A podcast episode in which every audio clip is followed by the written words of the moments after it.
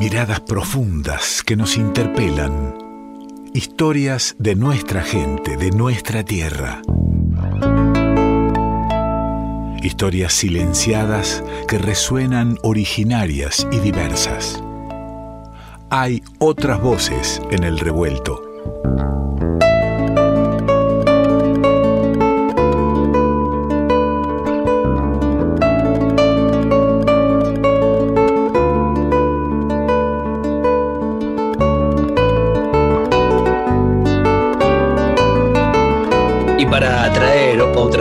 Esas miradas necesarias que nos ayudan a la reflexión, está con nosotros Santiago Durante. ¿Cómo le va, amigo? ¿Qué dice tanto tiempo?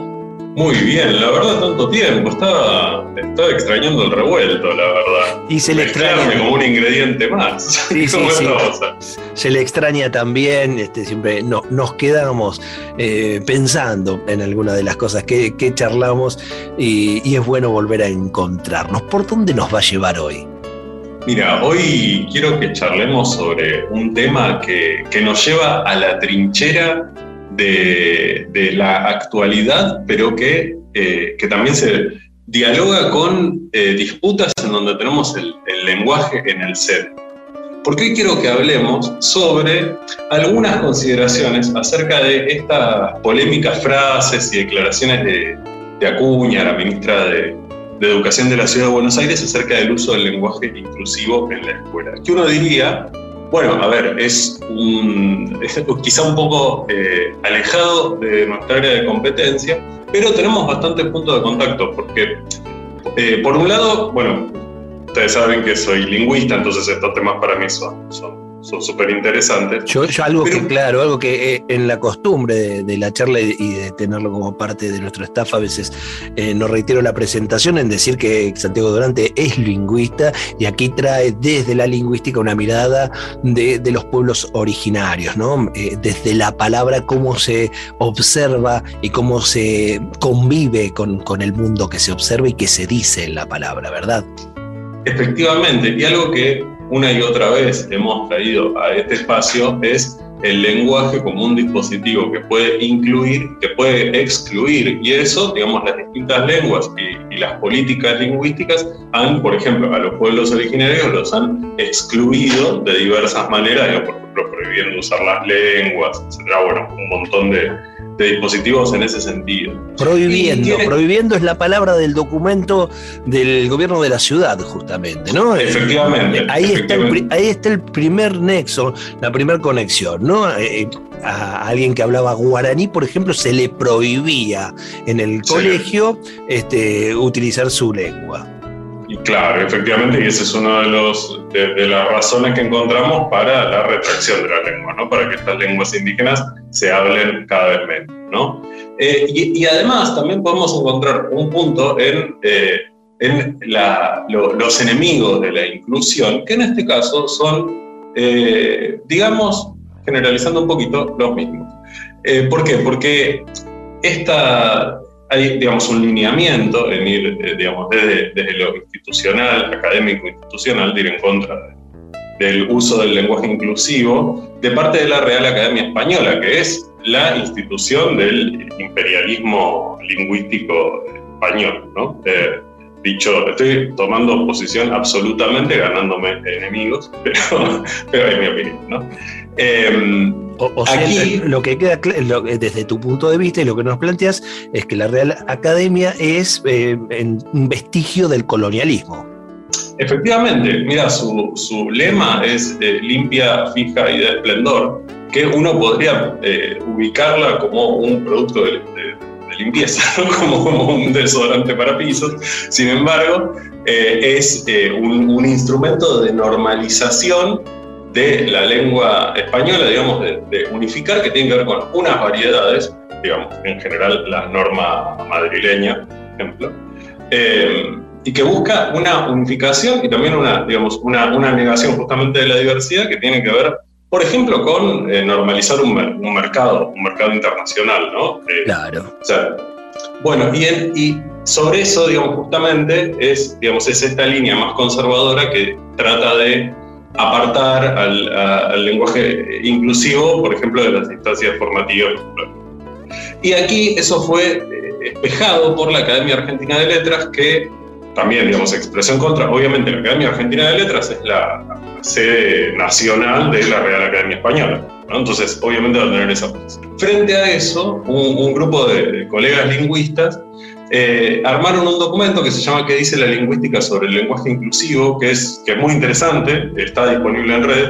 Eh, y justamente lo que a mí me, me gusta mucho del documento es que eh, es que nos trae evidencia de investigaciones lingüísticas y nos derriba algunos mitos sobre eh, el lenguaje inclusivo y sobre esa idea de que el lenguaje inclusivo es pernicioso, digamos, para la educación, ¿no? Y que por eso debe ser excluido. Siempre encontramos argumentos de exclusión para ciertos usos lingüísticos, para la presencia de ciertas lenguas, ¿no? Cuando lo que queremos es excluir a algún grupo en particular, ¿no? Como lo hemos visto sobradamente en el caso de los pueblos originarios de, nuestra América. Mm.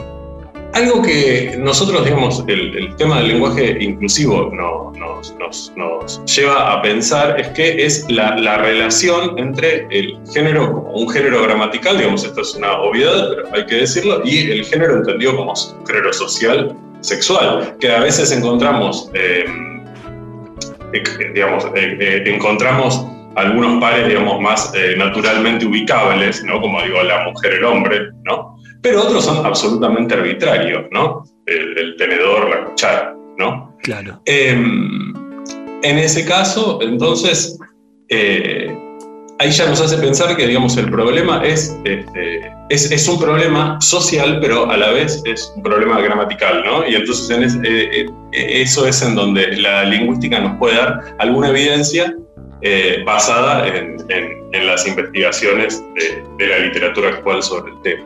Algo que a mí me parece interesante es pensar que esto es un fenómeno argentino, ¿no? Con estas declaraciones podemos pensar como, uh, esto tiene que ver con los, eh, los movimientos de ampliación de derecho, por ejemplo, eh, los feminismos, ¿no? En Argentina. Entonces, uy, ahora, ahora vinieron con esto. Bueno, parece que no. El lenguaje inclusivo aparece en muchos países de Latinoamérica, eh, no es un fenómeno nuevo, ¿no? Por ejemplo, podríamos decir que en Uruguay hay una guía de lenguaje inclusivo desde 2010, en México desde 2015, en Perú desde 2017. en Costa Rica hay iniciativas eh, sobre lenguaje no sexista desde 1992, o sea que regionalmente lo encontramos más o menos en todos los países. Y además en muchas lenguas diferentes eh, hay iniciativas eh, parecidas, ¿no? Por ejemplo en el francés hay, se, propone digamos, el uso de un punto medio para indicar las opciones femeninas y masculinas, ¿no? Porque lo que pasa en bueno, pasa en francés, pasa en español también, es que el masculino funciona como no marcado. Entonces, si yo digo em, amigos, puedo estar pensando en amigas y amigas, amigos y amigas, digamos, o eh, solo en amigos, ¿no? Entonces, con estos dos puntitos, amis sería el amigos, que significa amigas y amigos, ¿no? O sea, nos suma información em, eh, de información de, género, ¿no? Para, para, para, pensar en estos referentes, ¿no? Eh, además tienen un pronombre, ¿no? como, como sería el ellos en el lenguaje inclusivo nuestro, ¿no? y els. Eh, y eso mismo pasa en inglés, ¿no? que tenemos los pronombres de y them que, usan esto mismo, ¿no? sirven para, para, para, para, esto, para esta misma función. Y de hecho, eh, también ocurre en el hebreo, en el árabe, entre, entre otras lenguas, ¿no? Y de, por ejemplo, en Suecia, en el diccionario oficial sueco, eh, desde 2015 está este pronombre, ¿no? el que sería el elle nuestro, eh, está eh, en el diccionario desde 2015. ¿no? O sea que es un poco, digamos, ir en contra de esto es un poco tratar de parar este, de tener la primavera, digamos, o algo por el estilo, porque es un fenómeno global. Es un, momento, es un momento en el que está sucediendo algo con, con, con las lenguas, con, con, los idiomas, algo que no sabemos hacia dónde va, pero que está sucediendo, más allá de que uno este, lo, propicie o no, está sucediendo. Eh, no, no, es algo que se inventó y que se está este, pulsando aquí en nuestro país solamente. Claro, efectivamente. Y tiene que ver con la idea de incluir en nuestros usos lingüísticos, o sea, usar también el, lenguaje como un mecanismo de inclusión. O sea, cuando elegimos usar esa variedad, estamos en ese momento queriendo marcar, eh, digamos, por ejemplo, digamos, tanto, a ver si yo digo chicos y chicas, estoy incluyendo a eh, eh, varones y mujeres, pero también estoy dentro de la binariedad, digamos, ¿no? El, lenguaje inclusivo, o la E, por ejemplo, la X, la O, estaría, digamos, sobre todo la E, eh, estaría marcando también esas identidades eh, no binarias, ¿no? Como del colectivo LGBT, ¿no? Em, pero además también podríamos pensar otras formas de inclusión, porque esa es una estrategia de inclusión, pero hay otros sentidos de inclusión, porque también podríamos pensar que el lenguaje inclusivo sería un lenguaje, por ejemplo, algo que ocurre es que hay personas que tienen problemas para entender cuando las estructuras sintácticas de las oraciones son muy largas o se usan nominalizaciones, ¿no? porque tienen alguna, este, eh, digamos, algún trastorno del lenguaje o alguna cuestión que eh, dificulta esa comprensión. Bueno, para eso también hay, digamos, el, lo que se conoce como el español simple, el español claro o la lectura fácil, que también es una forma de lenguaje inclusivo en otro sentido, digamos, ¿no? El incluir a personas eh, que, que, tienen alguna dificultad y que entonces de esta manera em, podemos incluirlas también y, y, pueden, por ejemplo, leer, ¿no? Por ejemplo, leer y comprender lo que están. Eh, lo que se les presenta, ¿no? Y ya, digamos, por ahí, metiéndonos un poquito más en el tema de la, de, la polémica, ¿no? De la, tema de por qué lo excluimos del colegio, eh, podríamos decir, bueno, pero por ahí es que usen el lenguaje inclusivo dificulta la comprensión, ¿no? O sea, hace más confuso. Bueno, eh, pareciera que no, porque eh, se hizo, por ejemplo, un estudio así bien de psicolingüística, ¿no? bien de laboratorio, em, en el que se, se, marcaba, digamos, a, em, con, digamos, se les daba un estímulo como, por ejemplo, la palabra eh, camionero, ¿no? Y eso, digamos, era más o menos lo mismo frente a camioneres, ¿no? O sea, el tiempo de, de, de reacción de la gente frente a los dos estímulos era lo mismo, pero cuando se les presentaba, por ejemplo, un grupo de eh, varones, pero cuando se les presentaba un grupo em, mixto, ¿no? con camioneros y camioneras, de hecho lo recuperaban más rápido con camioneros, porque parece que genera un sesgo de género que camioneros uno lo asocia más rápidamente a grupos solo de varones. Camioneros lo asocia más rápidamente a grupos que no son solo de varones. O sea que no solo no dificulta la comprensión, sino que en algunos casos puede hacer que la comprensión se dé más rápido. ¿sí? O sea, comunican una, una, ante un escenario, por ejemplo, de diversidad de género, lo comunican más rápidamente. Más que interesante, ¿eh? Eh, bueno, ese, ese documento que, hizo este, este grupo de, lingüistas eh, lo vamos a compartir en nuestras redes ahora, en un momento nomás, para quien quiera eh, leerlo y recorrerlo completo. Pero insisto en esto, en que estamos en un momento de, algún cambio que no se puede predecir, y, pero que lo que menos se puede hacer es prohibir. Es imposible hacerlo. Efectivamente. Eh, a ver, además se, basa también, por ejemplo, algo que se decía era por el mal resultado en las, en las evaluaciones, ¿no? Por ejemplo, las, PISA, aprender, etc. El documento lo que nos dice es algo, eh, es, algo bueno, que, debería ser evidente, pero por ahí no se comunica bien. Que estas pruebas en donde eh, nos fue mal, digamos, no se hicieron usando estas variedades. O sea, no, no reflejan esto. Entonces, ¿En qué sentido vamos a eh, extrapolar, al, digamos, a culpar al lenguaje inclusivo cuando esto usaba las variedades estándar del español? Em, el punto es entender que las, digamos, la variación es el, ser de las lenguas. O sea, las lenguas viven variando y esto digamos, nos lleva a eh, pensar en el aula eh, justamente esto y pensar en la gramática de las lenguas, ¿sí? pensarlas como un organismo cambiante, eh, y además entender sus formas de, eh, sus formas de funcionamiento porque el lenguaje inclusivo se muestra muy sistemático. Hubo estudios sobre esto, uno de 2018, por ejemplo, que muestra que la E, la X, la arroba se comportan igual que, los morfemas del español masculino y femenino, ¿no? la A y la O. Y son absolutamente sistemáticos en su uso. Entonces, reflexionar sobre ese uso es reflexionar también sobre la estructura de la lengua española, que es algo que, y, de las lenguas en general, ¿no? que es algo que deberíamos eh, desear hacer en nuestras aulas, ¿no? Máximo con un tema que está en agenda, entonces es esperable que, que interés. O sea, tomarlo como una oportunidad, no, no, no asustar, ¿no? sino tomarlo como una oportunidad para reflexionar sobre, sobre, sobre las lenguas y el lenguaje, ¿no? ¿Qué más queremos en nuestras aulas? Reflexionar. Esa, es la palabra casi que, nos, acompaña siempre en estos encuentros con, Santiago Durante.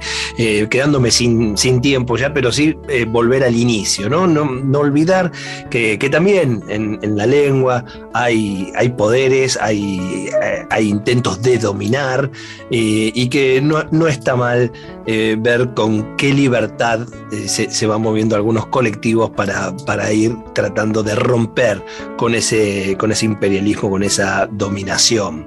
Y, que puede usted eh, adoptarlo o no, le puede costar más o menos. Lo que, lo que le pido es por lo menos que tengamos la apertura de, no censurar al otro e, e, indagarnos por qué nos cuesta. Por supuesto que por una educación, por una historia, por una edad, eh, pero que sea por eso nada más. A ver si nos encontramos con otros motivos más preocupantes incluso.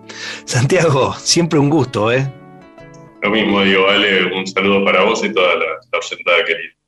Nuestro lingüista y filósofo de cabecera aquí en el revuelto pasó Santiago Durante. Revuelto de radio.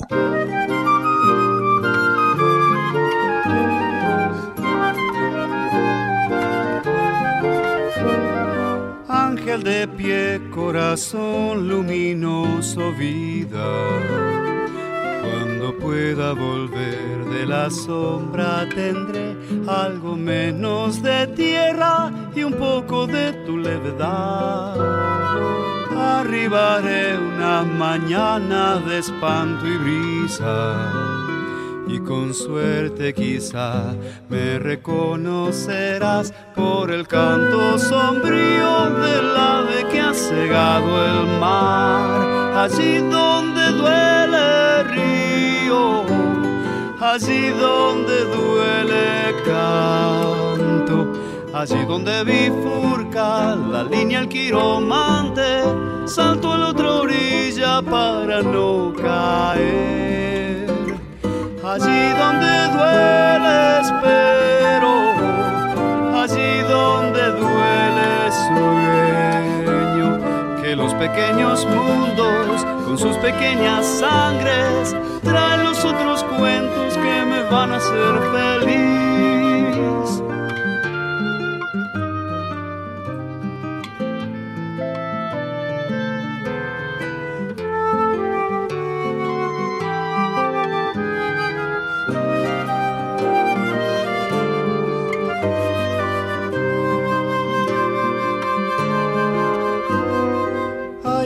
Corazón tan ajeno a la maravilla, la tristeza total que te impide mirar sobre el barro del mundo te agota encadenado y gris. Dulces en cambio su amor como el pan del día y el color de su voz, mensajero de los que convoca delicias de un árbol parecido a mí. Allí donde duele el río, allí donde duele canto, allí donde bifurca la línea el quiromante, salto a la otra orilla para no caer. Allí donde duele espero allí donde duele sueño, que los pequeños mundos con sus pequeñas sangres traen los otros cuentos que me van a hacer feliz, que me van a hacer feliz, me van a hacer feliz,